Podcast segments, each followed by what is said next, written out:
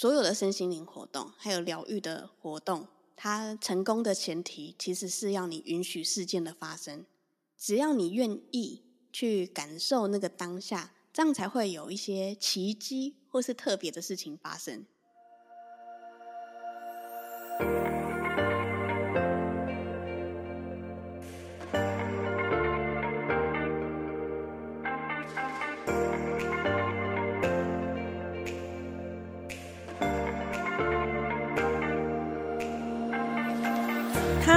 大家欢迎来到小安子电台，我是安子。在这个节目呢，我会以一个催眠疗愈师的角色与你分享在我生命中的礼物。那么今天的礼物又是一位来宾，就赶快来听听他的故事吧。呦呦呦呦呦！今天呢，小安子电台非常荣幸的邀请到了我在催眠班的同班同学。重训小本本的伊莎来到我们的节目现场。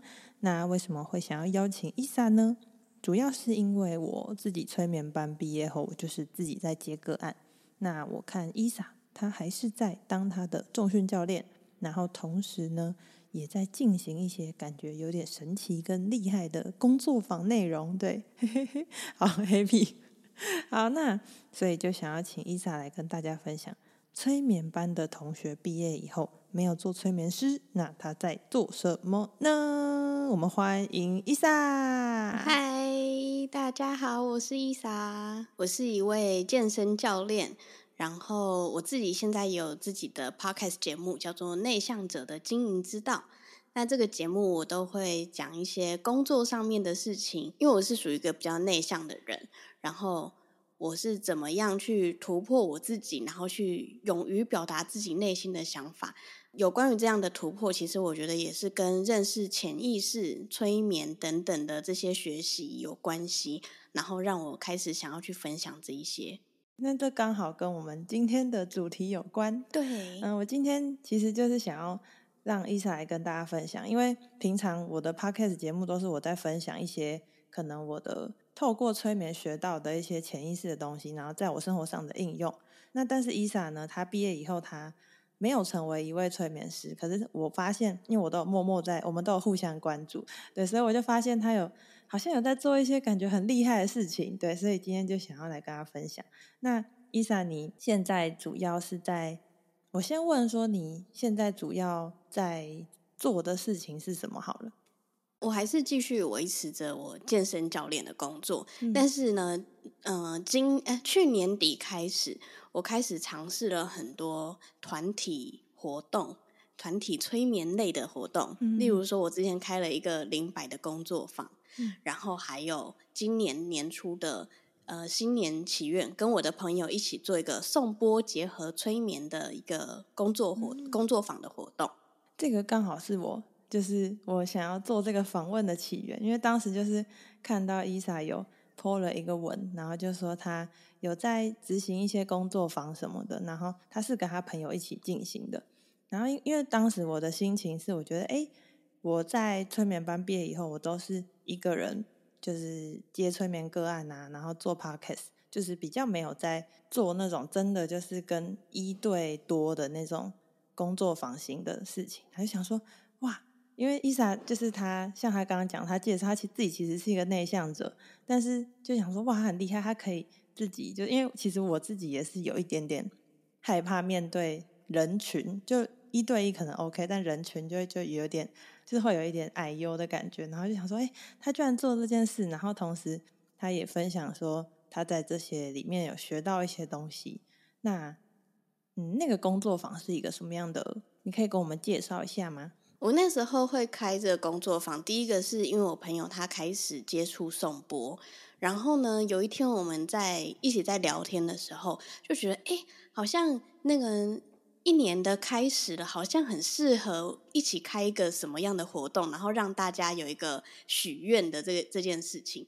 然后我就想说，哎，那我们好像可以结合催眠跟颂钵两个活动一起，因为颂钵它其实是一个。可以让我们的脑袋静下来，然后进入阿法波的一个过程。然后我就突然想到说，对耶，我之前会嗯、呃，还是有练习催眠，嗯、然后就发现好像有一些特定的族群，他们比较难去静心。那我想说，哎，那颂钵它是一个，嗯、呃，很有有直接声音的一个一个乐器，所以它很能让人。立刻静下心来，因为我们平常我们可能对我们的个案就讲讲话，就跟他讲说好，那我们开始倒数，然后开始想象什么。那这样子的东西，它其实对一些想象力没有这么丰富的人，或者是他就是自己框架感很重的人，其实他好像很难静下来。嗯，所以我就觉得，哎，透过颂钵，好像可以让大家可以尝试看看这样静心，然后。那个想象未来一年的自己的这样的感觉，所以我就跟我朋友一起举办了这样的活动。嗯，所以就是他是送播，先送播，先让当下参加工作坊的人进入到阿法波以后，然后你再带他们进进行一些可能未来的冥想，这样。对，没错。所以那个工作坊大概有几个人？好像是，好像是。十十个以上，十个以上，十五个以内。哦，所以所以冥冥想的时候，大家是在坐在地上，或者是对有瑜伽垫什么的哦，盘腿对对，有瑜伽垫。嗯、然后我们就邀请大家，就是先先做一个静心冥想，嗯、然后这时候开始就会有颂钵，嗯，对，然后就开始带大家冥想，嗯、然后想完之后，我们就可以原地躺下，这样子。嗯然后就会进行一个十，嗯、呃，应该是有四十四十分钟的颂钵，就是还是那个颂钵他们自己的正常的流程。对，那颂钵它大概是一个什么样的功能吗？可以，你你可以跟听众介绍一下吗？因为其实我大概也只知道颂钵就是一个钵，然后可以敲它，它就会好像会跟身体有什么频率上面的共振，然后会达到舒缓跟什么释放之类的一些效果。它的声音其实偏向那个嗡泛音的声音，哦、对。然后那一天的活动，其实我们我们那天有三个颂钵师，所以才会这么多人。嗯、然后我们几乎是在每一个人的头上都有一颗以上的钵，嗯、所以那个声音是在立体的。头顶，然后 侧边的耳朵，对对对，四 D 的。然后会，因为总共有三个三个颂钵师嘛，所以他们的声音就会是整个是立体环绕，所以在那个空间里面就充满颂钵的声音跟震动。嗡，对对对。然后他们有各种频率，对对对，就是哆瑞咪发嗦这样的感觉。哪一个？嗡。对对对对对。好酷哦。对，就是这样子。那是在是在桃园吗？对，在桃园。好吧。我想说，下次我可以去。可以，因为我的朋友他每每一个月他都会办一场公益性质的，然后我们都会就是找不一样的主题，互相看能不能结合，然后就会对就会尝做各种不一样的尝试。那你们是怎么认识的？哦，他是我以前的，哎，他也是，现在也是，就是是我的学生，是我刚开始到这间新的健身房，然后认识的朋友。然后当时我们两个对灵性都还算是初阶的时候，我们就开始认识了，然后就开始彼此就参加很多有的没有的活动，比如说灵气呀，然后像我就学催眠嘛，然后还有一些灵摆等等的活动。然后刚好去年的时候，他就去进修了一个颂钵，然后我就觉得，哎，他好像找到他的东西了。就有点像是你你你对于催眠的这种感觉，就是哎，你好像找了一个、嗯、找到了一个就是属于你的路，然后就觉得哎，这发展起来非常顺，然后而且觉得自己很感兴趣的那种感觉。嗯，然后我们就想说，哎，那好像可以来结合看看。所以当初你是跟你的朋友就讨论，然后你们就一起开这个工作坊。那你？在讨论之前，你是本来就有想要开工作坊的心吗？还是刚好你们讨论到他，他可能说：“哎，这边你可以加入，还是怎么样？”哦，我们好像一开始就是讲说要来开一个工作坊了。嗯，因为其实年底的那一场那个零百工作坊是一个开关，嗯、把它打开来的一个钥匙，哦、就开始就觉得说：“嗯、哦，我好像有办法驾驭团体的课。”嗯。对，然后而且我觉得，我好像在在当下，我其实是不害怕的。哦，对，那你回回，那我们回到更之前那个零百的工作坊。好，那这零百工作坊它的起源是什么？起源是因为，呃，我们我上次跟我那个学生，我们在上重训课的时候，嗯，我们好像是好像是讲到很多人的情绪好像需要清理，嗯，然后呢，因为我上的催呃，我上的零百课跟我朋友的零百课，好像其实系统还是有点点不太一样，嗯，然后那时候刚好我们看到那个妈的多重宇宙，嗯，然后我们就稍微聊到就是哎。诶我之前学的催那个零百课，他是有在讲说，我们现在在这个世界上面的清理，其实可以清理到我们其他的次元的清理。嗯、然后我就觉得这是我看完那个电影之后，我就觉得哎，好神奇，说不定这是真的。嗯、因为我之前觉得这是太、嗯、太这个太悬了，可是我愿意相信，嗯、只是讲给别人听，听起来又有点疯疯的这样子。不会，对，但是呢，我就我还是就觉得说，这其实蛮好玩的。然后我们就到年底嘛。然后就说，哎、欸，还是我们两个一起来开一场零百课啊！因为我觉得很多人都有这种被清理的需求。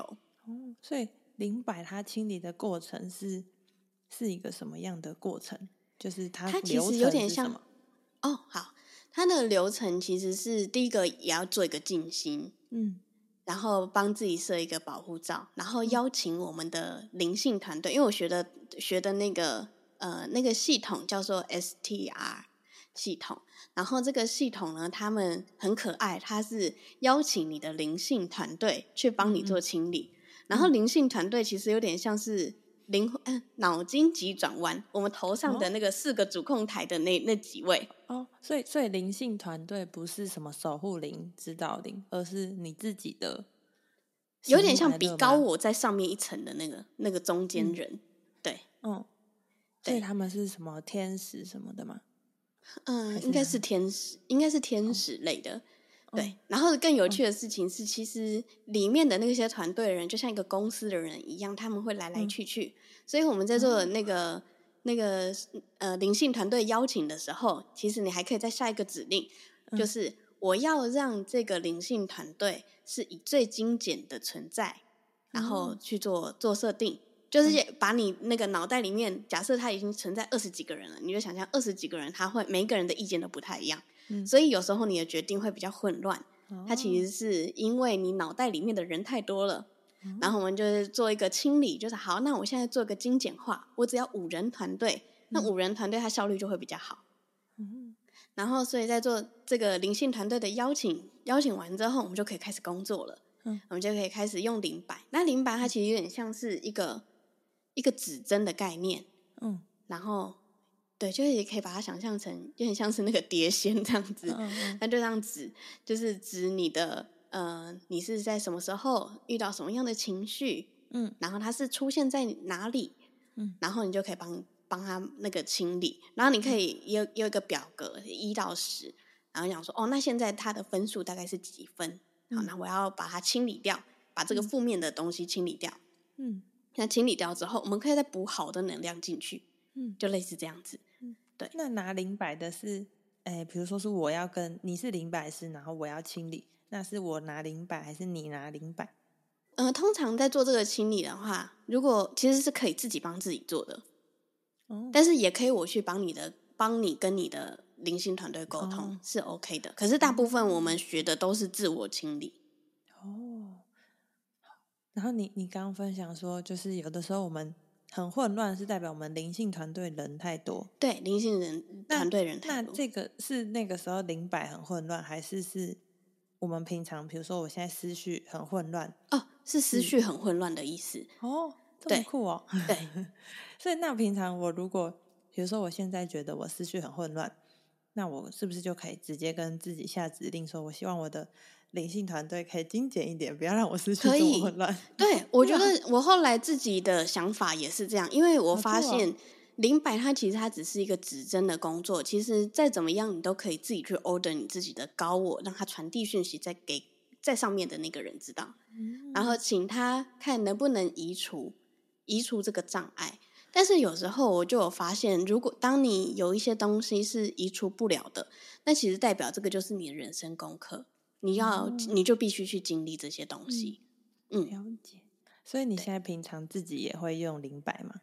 对，也会稍微去清理一下。哦，好酷哦。对，嗯。所以先是分享零百的工作坊，然后后来就就就分享完以后，就觉得自己好像可以在这方面多分享一点，然后就跟你的朋友策划了第二次，就是年初的那个颂钵加催眠。没错。哦，好，那那你觉得在办工作坊，你自己觉得对自己收获最大的部分是什么？我觉得其实是大家都说教学相长，所以每一次在准备的时候，其实我都有再重新翻过一次课本，想说这这样子的下的指令是合理的吗？这是不是呃只有我自己的想象？所以我就会在很努力的去翻一下书，然后还有在这个过程当中，我想说，嗯，那我好像可以去。参考一下别这种催眠的一些流程，所以我就去图书馆找了一些有关催眠的书，来看一下，哎，别人别种系统的催眠，他们是给予什么样的指令？这样子，嗯，嗯对，我觉得就是这个，我也蛮有蛮有心有戚戚焉，就是对，真的就是你，或者是你要在 Podcast 分享东西啊什么的，因为你想要。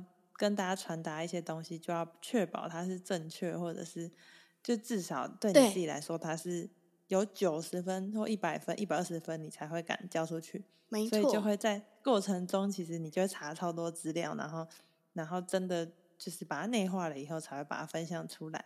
对，这个过程也是有点逼自己，对，再去把书读一次的，对对对对对，没错。然后甚至是求证，然后。对，然后剩下来的，我觉得获得更多的，好像也是，其实我们每一次在脑袋里面预演的，好像都是脑袋预，就是都只是预演而已。你真实上场又是另外一件事情了。所以当时的发生，我都会觉得其实也蛮有趣，就是你好像你没办法，你其实没有办法百分之百掌握当下会发生什么事情。嗯嗯，对，你每次在工作坊结束以后，你有打文章，然后你都会分享说你在。这个工作坊反而是获得很多人跟人之间的能量吗？或者是交流？对，中间提升，你可以跟我们分享一下吗？嗯、呃，我我那时候写了，就是让我更有动力去发现这些技能跟知识，然后还有保持谦虚跟善良。我觉得上一次的活动结束之后，我有很大的感触是这样。嗯，因为就像我刚刚讲的，当自己准备。越久越多的时候，会突然发现，其实自己好像学的东西好像没有这么多。嗯，你反而会觉得自己，嗯，应该是不是说自己学的不够多，应该是说发现还有很多东西可以学。嗯，了解。对，然后在这个当下的时候，你就会觉得就是，嗯，好，我们要保持这个知识的开放性。嗯，然后还有我，我不用那种很权威的方式跟别人讲说，哦，灵性就是这样子，设定目标就是这个样子，嗯，反而应该要给大家更多的安全感，就是，哎，我们一起来尝试这件事情，然后带大家看到一些好的的东西，那这样的话，对我们来讲就是一个很大的满足感，嗯。就是期望一切都是有很美好的发生，然后希望今天的活动可以带给人一那些来参加或是愿意相信你的人心里一点点涟漪，这样子的感觉。嗯，你刚刚就是说，越去分享这些，越去准备，会发现知识好像有点像有一句话是说，越读书反而会知道自己越无知。对，就是我忘记上次看到那个曲线。对，就是你你在以为你自己什么都知道的时候，其实你在那个知识曲线的前半段而已。然后等你发现了，嗯、你你到了一个程度的时候，你发现哦，完蛋了，我好像什么都不会，就继续更多学习。嗯、然后就在这个回圈当中，嗯对对。现在好像对身心灵的那些想法，这大部分都是这样子，就会觉得哎、嗯，其实好像其实还有更多事情是值得我们能挖掘的。然后反而这时候就会变成一个。我不是老师，我是学姐的那个想法。哦，原来对，就是跟他讲说、嗯，其实我觉得我自己没有到很厉害，可是我愿意分享我的经验给你。那我不，我觉得我不是老师，我是一个带领的人。对，我也是这样这样认为，就是对他们叫有的个案叫我老师，我都会有点就不好意思。对对对对对对，学姐很棒，因为会叫他们叫我学姐好了。对啊。就觉得说，啊，其实我觉得，嗯，我只是比你稍微早一点点进这个门而已，嗯，然后希望我可以带领你们看到我看到的世界，这样的感觉。让我想到，就前阵子有听一个 podcast，然后就有分享说，他是一个一个主持人，然后他，好，我直接说他是谁啊？他就是台通的晨晨，嗯，他他就分享说，他就在跟唐老师分享他的主持的一些心法。哦，二工人，二工人，对不对？那集那集，然后他就说，我就觉得他他那段有一段讲的很好，他就说，不管他是访问，可能他访问到什么部长。或者是访问一个很平凡的，也不能讲平凡，就是比较平民的人。他说，不管你今天是平民，你还是一个，或者是你是一个高官位，或者是你是个大明星，但人就是人，每个人的烦恼其实都是很类似的。嗯，就是部长他的烦恼，可能他是烦恼他跟他女儿的事情，就不会部长的烦恼就只有烦恼国家大事。就其实大家心里最在乎、最柔软的那一块还是一样的。嗯，我就觉得就是。比如说，像是我们，或者是正言法师，就正言法师，他一定也是有一些，这样讲对吗？就是正言法师一定也是有一些人类的一些喜怒哀乐，对对对，因为他毕竟他还是人，对对，对啊，就走到变成证言法师的感觉。我的感觉是这样，就是不会说是今天是一个大催眠师，他就他就会。没有某一天突然觉得啊，这个晚餐不好吃，点错了，就是大家都是一样，大家都是人，所以不会有那种上对下的感觉。我们只是彼此分享，大家在这个生这个世界里面体验到不同而已。嗯，对，是这样。啊、对对，我想到保持善良这个想法，嗯、我还会想到一个，嗯，为什么会想这样想？就是我在越准备的时候，越会觉得。嗯，以前我在当学生的时候，我会用高标准去看老师。哦，然后呢，这时候老师讲错什么东西，我就心里会想说：“诶，他这样子是对的吗？什么的这样子。”然后，但是我开始自己办活动的时候，我好像有心中有一个层面也会有这样的想法，就会觉得说：万一我讲错的话怎么办？然后还有就是，如果我讲错了，我很希望别人可以包容我。嗯嗯嗯，对。所以我就会呃开始自己有举办活动的经验跟参加活动的经验之后，我突然就觉得说，嗯，其实大家都是人。如果这个人如果说错，或者是他有什么东西我觉得不对劲的话，其实我也会愿意用包容的心态去理解对方。嗯，对，对，像刚刚我讲的，就是我们现在在分享这些东西，也只是因为我们有一些经验，所以我们拿来分享。那回到每一个人身上，其实每一个人都有自己的有经验的地方，可以拿出来跟大家分享。哎，这跟我节目的其中有一集要讲的就是这个哎。对，对，所以我想刚好就一个 对啊，对到了，请你来分享这个。对，因为我、嗯、我自己年初的时候，我参加一个工作坊，嗯、然后那个工作坊它叫做内在天赋工作坊。嗯，然后因为那个举办活动的人，他呃，举办活动的这个团体，他们是属于荣格心理学派的，嗯，然后可想而知，里面的人大部分都是真的很内倾的，因为荣格本身就是一个很很内倾向的人，嗯，然后我去参加那个活动的时候，我就想说，天哪，真的不得了了，里面 一大堆很厉害很厉害的人，都是心理咨商师，嗯，然后 mix 一些，比如说呃。呃，催眠师，其中一个催眠师，嗯、然后有一个是占星师，然后还有另外一个女生，嗯、她也很厉害。嗯、呃，她开了一个频道，嗯、里面讲的那些心理学的教派，我都觉得说，天啊，这个人太厉害了，他好会说故事。嗯，然后呢，他们就参加这个活动，嗯，然后都有一个很有趣的共同点，就是他们不知道怎么变现。嗯，他们不知道他们的这些东西。其实很厉害，嗯，然后他们就在想说，那他要怎么怎么怎么赚钱？嗯，然后他们都会觉得说，他们自己一定有一个东西不足。然后我看到他们这这样子的想法的时候，我就突然就觉得说，天哪，跟我认识很多那种健身很厉害的那些老师，嗯，还有教练，嗯，我都发现他们是很不擅长行行销自己的人，嗯嗯嗯嗯嗯，对，然后就觉得说，天哪，他们这样子其实是。嗯，很需要挖掘的。他们会觉得说：“哦，我讲这些东西都很普通啊。”可是其实我在我眼里，因为我懂健身的东西嘛，我就想说：“哎、嗯欸，你这个超屌了！如果你把它认真的整理起来的话，其实你是就是会像那种怪兽怪兽讲堂这样子，嗯、就是可以到这样子的 level 的。因为他有他自己的想法，嗯、所以我就觉得他们就是欠缺包装而已。嗯，对，就有点像你刚刚讲的那个，就是。比比方说他自己知道那么多，但他觉得这很普通，对，就有点像是他从小就有这种天赋，然后他就会觉得，哎，大家是不是都有这种天赋？然后可能因为他又比较内向，所以他比较不会去跟别人交流，所以他就会更不知道原来哦，他有这个，他其实你会的这个东西很少人会。对，然后但是我觉得可能成也是这个特质，败也是这个特质，就是。成就是因为他永远觉得自己不够，所以他疯狂的去吸收，所以他变得这么强。那败的话就是败在他不敢讲出来，所以没有人他知道他这么厉害。对。然后我那时候就觉得，嗯，我要开一个节目，专门讲给这些人听，就是你们其实超屌，你们要赶快把你们的话讲出来。对，觉得我我自己有听伊莎的节目，也觉得里面好像就是有很多，就虽然它一集都短短的，但其实里面是那种精华浓缩的感觉。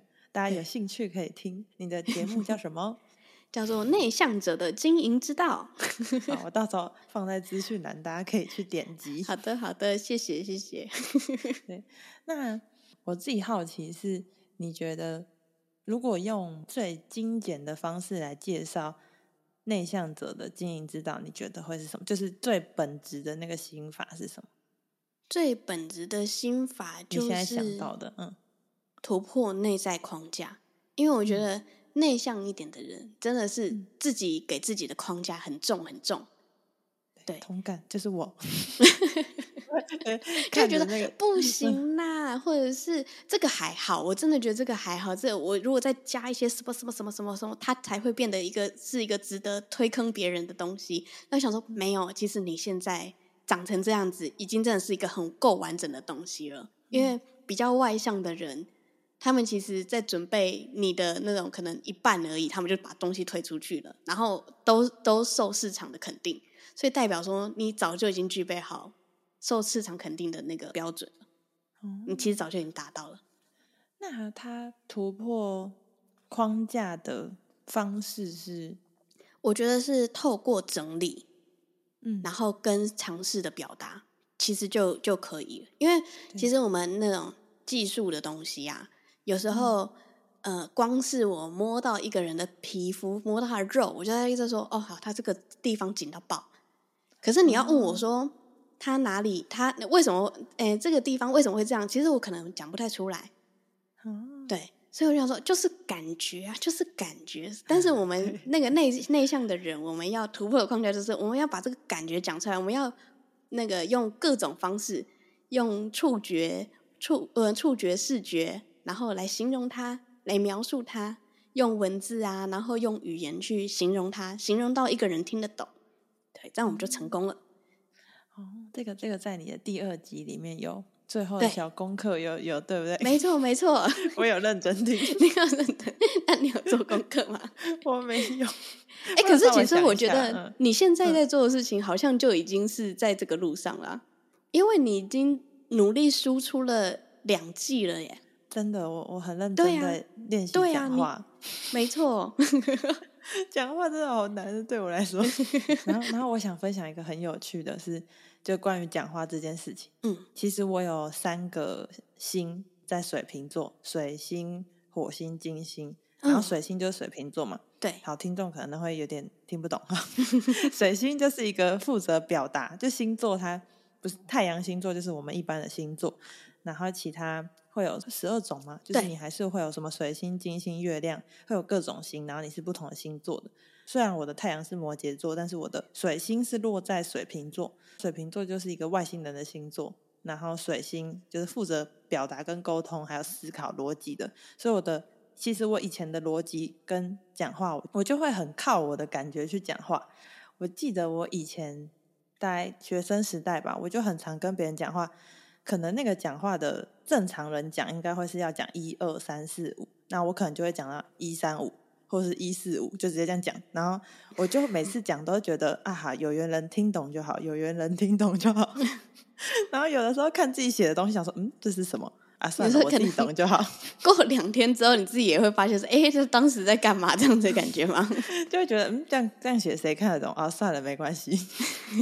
就我以前是这样，然后然后我记得很。就是有印象很深刻，是那时候去上就是声音表达的课程，然后老师就说，有一些人，他们觉得他们不会好好的沟通，他们会觉得就那个状态会很像他上辈子是外星人，然后因为外星人的沟通就是从。就是第三只眼，就额头那边就逼，然后过去，然后对方就懂那个意思，然后 B，，然后对方就，他说，所以他们 回到地球上，他们就也会这样讲话，他们就觉得我讲一个字 B，然后，对面那个人就懂。哦，他说，他说，所以你刚刚也是 B，，因为我那时候就想说，哎，我好像以前就这样，因为我后来长到大学时期哦，我真的都开始只交那种，我只要讲两句话，他就懂我五句话意思的朋友。哎、欸，那这样子也很厉害耶！就是，然后我就会觉得，哦，我遇到那个心灵伴侣，我遇到，对，我遇到那个直营，这种才是那种灵魂的朋友。但 没有，真的就是出了社会就发现要好好讲话。嗯，对，对家人也是，就是学会好好讲话这件事情，对一个人类来说是一个很很棒的技能。我觉得，真的，对，这也是我。录 Podcast 的收获哦，对，好，我分享完我的啊，可是感觉不出来你是你是那个用逼的 表达的那种人呢？因为我觉得你一直以来，我我，我这样子跟你当网友这么久，我就觉得哎，好像就是表达能力也很好，而且也很愿意很愿意沟通的那种类型。对啊，因为就是就有有那种完全不沟通的时候，所以才会慢慢发展成要好好沟通。哦，对对对，对，嗯，就是也是一种成长。对，对，没错，就以前有一阵子真的就是啊，算了，讲话好累，解释好累，算了，嗯，大家不要知道我在想什么好了。可是好像也会默默的发现自己这样做其实是有一点点小缺点的，跟小可惜了，所以之后才会愿意想讲话吧，对不对？对，而且以前会觉得，以前都不讲话的那个时候，会觉得好像是世界上懂我的人很少。然后那就那个感觉是这样，所以我就跟懂我的人讲话就好。但是通常，嗯，我的人际关系会比较是我去联络别人，就比较少会别人来联络我。所以如果我变成这样，反而就会就越来越封闭，就越来越哦，会有一个孤独的感觉，对不对？对，没错，就是孤独，我很懂，很懂，你懂我意思吗？我懂，我懂。对对，可是但是很神奇哦，就是当我开始愿意分享。是我自己的东西，跟我真正的想法，然后我我学会把它用一二三四五讲出来，而不是就一三五或一五这样 丢出来，就开始做这件事情的时候，你会发现，哎，你其实不是孤单的，就是你，因为你有表达，所以你会吸引到那些认同你一二三四五的人，然后他们会从世界上各个地方来，来跟你当朋友。嗯，对，反而是真的，你要去把你的想法讲出来。然后那些接收到的，他们听到的人，他们愿意听的人，他们会出现，然后会来跟你有那种连线的感觉。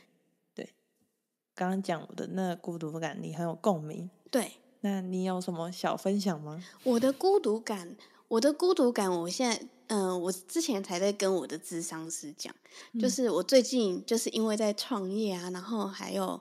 嗯，呃，对，算是创业，就是因为现在就变成自由工作者，所以我现在在做很多很多事情，嗯、我都会觉得，嗯，真的很少人会有懂我现在的心情，跟我现在的困境，因为大家看起来，嗯、我们都我我啦，大家看起来我都是一直有在行动的，然后好像一直都很很开心，然后有在创造东西，可是其实我我我也有我自己的困境，但是因为同类的人很少，所以其实。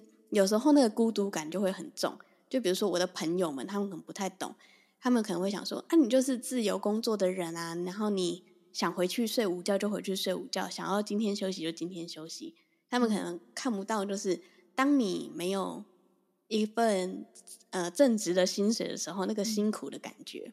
然后或者是他们甚至不知道说：“那你干嘛要这么累啊？你干嘛要去又做 podcast 又做自媒体，然后等等的。”为什么要同时做这么多事情？对，可是同时，我觉得那个孤独感、独孤独感还有来自于我的满足感。比如说，我正在做这些事情，我觉得哇，好有成就感哦。嗯，对。然后这时候你的分享，可能别人听起来也就觉得，哎，一开始听就觉得，哎，你好厉害哦。可是第二次听，可能就觉得说，哦，你一直也就是这样子，你反而找不到别人可以去鼓励你，哦、或者是听呃帮你分析，因为位置不一样。嗯所以看到东西也会不太一样。嗯，对，我完全懂你刚刚讲的那一段话，因为你看像，像像像你就说，你觉得我一直有在，比如说 podcast 上面定期推出啊什么的，但其实，嗯，就我懂你刚刚讲。对，因为 因为你本身已经有一个职业了，然后你要见缝插针的要去准备很多很多有的没有的东西的时候，嗯、其实是有那个累的感觉。可是同时你有满足，对。对，可是可是又会又会有期待，然后期待就又会失望，又可能然后失望，对，所以你就一直这样。对对对对，完了，你以后可以跟我聊，我我懂。对，找到知音了，没错没错，真的，所以果然要讲出来，讲出来就会发现，其实哎，好像哎，好，这边就有一个同类，这边。哦，而且你对啊，你不讲我也不知道，原来你也这样。我以为会，我以为嗯，就好，可能。可能可能是我自己心里感觉太多了，有没有？可能现在很多在收听的创作者都说：“对我也是。”我其实最想要你分享的是那句话：“适度的展现自己，或许是解开自己感到怀才不遇的一剂解药。”哦，对，因为呢，我平常我很喜欢跟别人对话，我觉得它是一种有时候在某种状态上面，我觉得它是一个清醒的催眠。嗯。因为我们有时候那个催眠的时候，不是要让他放松嘛？可是有时候我觉得，某种时候，有时候引导的对话，其实很像一种在正在清醒的时候的催眠。嗯，那反而可以讲出很多人的心里的话。嗯，然后呢，我就突然发现，很多人其实都有一种怀才不遇的委屈感。嗯，他就会觉得啊，哦，我这么厉害，嗯，怎么都没有人看见我？嗯，然后我就会在旁边，因为毕竟我也有走过他们这样子的路，嗯，所以我就会。很鼓励他们去把自己心里的那些想法把它讲出来，因为我觉得这也是一种整理。就是我跟我那个节目上面讲的，嗯、我们透过整理的时候，你才可以知道你自己的这些 idea，嗯、它是不是真的是合理的。嗯、因为有时候你不讲，你真的会发，你不会发现那个 bug 在哪里。嗯、可是当你整理完之后，你就会去补齐这些东西，那它就真的变成你自己的养分。嗯、然后当你又把它讲出来的时候，其实那个自我满足感会上来。哦，这个感觉上来的时候，你自我效能就会提升，你就不会觉得你自己怀才不遇了。哦，对，所以，所以大家都可以来开始做 podcast。对，真的，对做不了 podcast 可以写呃发发文也好。对对对，就有的对发发文、嗯、很会写文章，就用文章；对，就发讲话就讲话。对，然后很会面对面就去就去找人家讨论会或什么。对对，真的，可以变成工作坊。没错，因为我就觉得，呃，我们，嗯、呃，我不知道你会不会遇到这样子的人，嗯，就是像你发，呃，发了一些文，然后写一些你的感动的时候，有一种人他会过来酸你，嗯、我不知道你有没有遇到这种。好，你你举例，这可以讲吗？哦、可以，这可以讲，这绝对可以讲，因为他们可能也不会听这节目，是我的那个教练同业，好好好好，是我的以前的同事们，嗯，我以前，我我就是从去年开始。开始在创作我的重训小本本，然后就会写一些那个重训的一些想法，嗯、然后加上经营就开始呃带一些工作坊啊、饮食控制啊，然后还有分享我的一些学生。然后呢，我之前发明呃不是发明，我之前发这些动态的时 候，嗯，嗯就会有一些人就就会说：“哎呦，网红哦，然后就是这么怎么这么厉害，现在怎么这么正面这样子。”然后那时候听起来就是真的是超级不爽，嗯、但是我想算了，嗯、因为我懒得有点，就顶多在背后骂他而已。但是，但是我就没有继续去跟他吵。然后一直到有一天，我最近就是获得了我以前的那个健身房的会员，嗯，然后我就去运动。运动的当下，那时候就有很多我以前同事围着我去问很多问题，比如说，哎、嗯，当自由教练真的怎样怎样？真的这么好做吗？然后就是你哪里来的这些客人啊？然后或者是你觉得我现在可不可以出去当自由教练？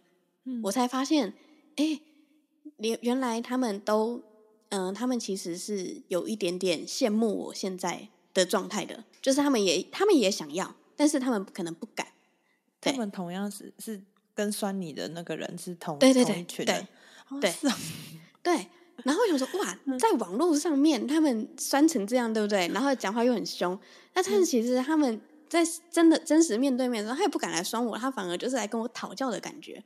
然后我就突然发现，就是好，其实也有这一层的状态出现。然后我就突然就觉得，呃，我我应该鼓励他们去创作，因为他们去创作之后，他们就会发现自己有很棒的地方跟不足的地方，嗯、这两个东西相加起来，它其实可以让它变得更中立，嗯、然后让它比较不会那么负面。嗯，因为当我发现说，其实他们是带点羡慕的感觉，所以才跟我讲这么酸的话的时候，嗯、其实代表说他们对自己当下的状态是不满意的。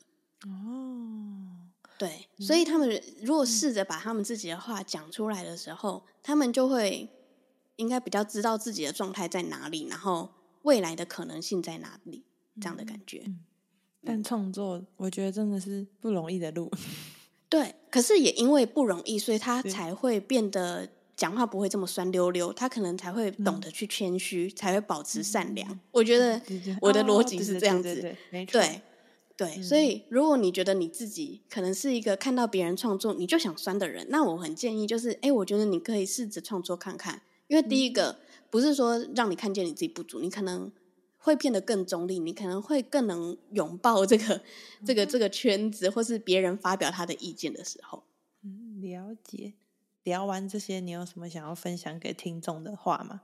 我想分享给大家的话，就是，嗯、呃，在身心灵活所有的身心灵活动，还有疗愈的活动，嗯、它成功的前提其实是要你允许事件的发生。只要你愿意去感受那个当下，这样才会有一些奇迹或是特别的事情发生。嗯，对。但是同时，如果你觉得你当下真的什么感觉都没有，其实也不用去责怪自己说，说是不是因为我又阻挡了这个可能性发生，我才我才什么感觉都没有。我觉得也不用这样想。其实我觉得这个愿意放下期待的这个这个东西，其实它也是需要练习的。嗯，你催眠一次没有感觉，第二次、第三次会有感觉的的几率，其实也会有的。嗯，因为你越来越习惯这个 pattern 了，所以你就会感受可能会越来越敏锐。等等的这样子，哦，好棒！就是要敞开，然后接受自己的状态。对，只要你够敞开，其实就比较不会害怕。因为我就突然想到，你在问我这个问题的时候，突然想到，对耶，你姐那时候被你访问完，她有跟我分享她的那个心得，然后她那时候好像也是跟我讲说，她其实一开始是很抗拒的，嗯，然后当他尝试被你催眠的时候，他发现，哎，其实好像不是他想的。那么侵入，因为他好像很害怕侵入式的这样的感觉，对对，对。然后被你催眠的时候，他也发现，哎，其实不是这个样子。我就觉得这样很棒啊，就是他是这样是一个很大的进步，嗯，就是一个发现这样。对，因为对，就是一个发现，发现哎，其实都 OK 耶。然后，所以他之后再去进入更多其他的催眠或是疗愈的时候，我相信他效果会比以前还要再更好的。嗯嗯嗯嗯嗯，对。今天很高兴邀请到伊莎来小安子电台分享她催眠毕业以后的一些心得分享。那伊莎，如果听众想要找你的话，他可以在哪里找到你呢？可以在脸书或是 IG 搜寻重训小本本，账号是 I I S A N O S B B，然后也可以在 Apple Podcast，然后或者是各大平台搜寻内向者的经营之道，就可以听到我的节目了。嗯，好，然后我会把这些连结都放在资讯栏。好，谢谢你。那今天非常感谢伊莎，那我们就下次如果有机会的话，再邀请你来电台分享。没问题。那今天就先这样喽，大家拜拜，拜拜。OK OK，那个非常的开心，今天的访谈就到这边啦。非常感谢，就是听到这边的各位听众们。就在这里，给这些听到结尾的听众一些小小的福利。好，那这个福利就是偷偷预告一下，因为在录这集的当天，录完以后，我有抓住伊莎，跟他说：“哎哎哎哎，那个我的听众啊，都超级喜欢听大家被各种人被催眠的一些经验跟故事的。那伊莎是我催眠班的同学嘛，所以她一定有被催眠的经验啊。”而且伊莎好像还被催眠过大概三四次哦，哈哈，比我还多。好啊，反正就是简而言之，言而简之，我有把伊莎抓住，然后请她跟我分享她被催眠的经验，我是不是很棒？好，所以下一集呢就会出这个伊莎的催眠经验分享的故事，大家可以期待一下。好嘞，我是不是很棒嘞？嗯，很棒的话就要帮我追踪、关注跟订阅，然后五星好评哦，谢谢大家啊！然后如果觉得我更棒的话，可以帮我抖内一下哦，那个抖内的链接呢会放在资讯栏，请抖内让我知道天涯海角有人因小安子电台而更。好啦，这个 slogan 我要笑死。OK，那今天的节目就到这边，非常感谢你的收听，我们就下次见喽，大家拜拜。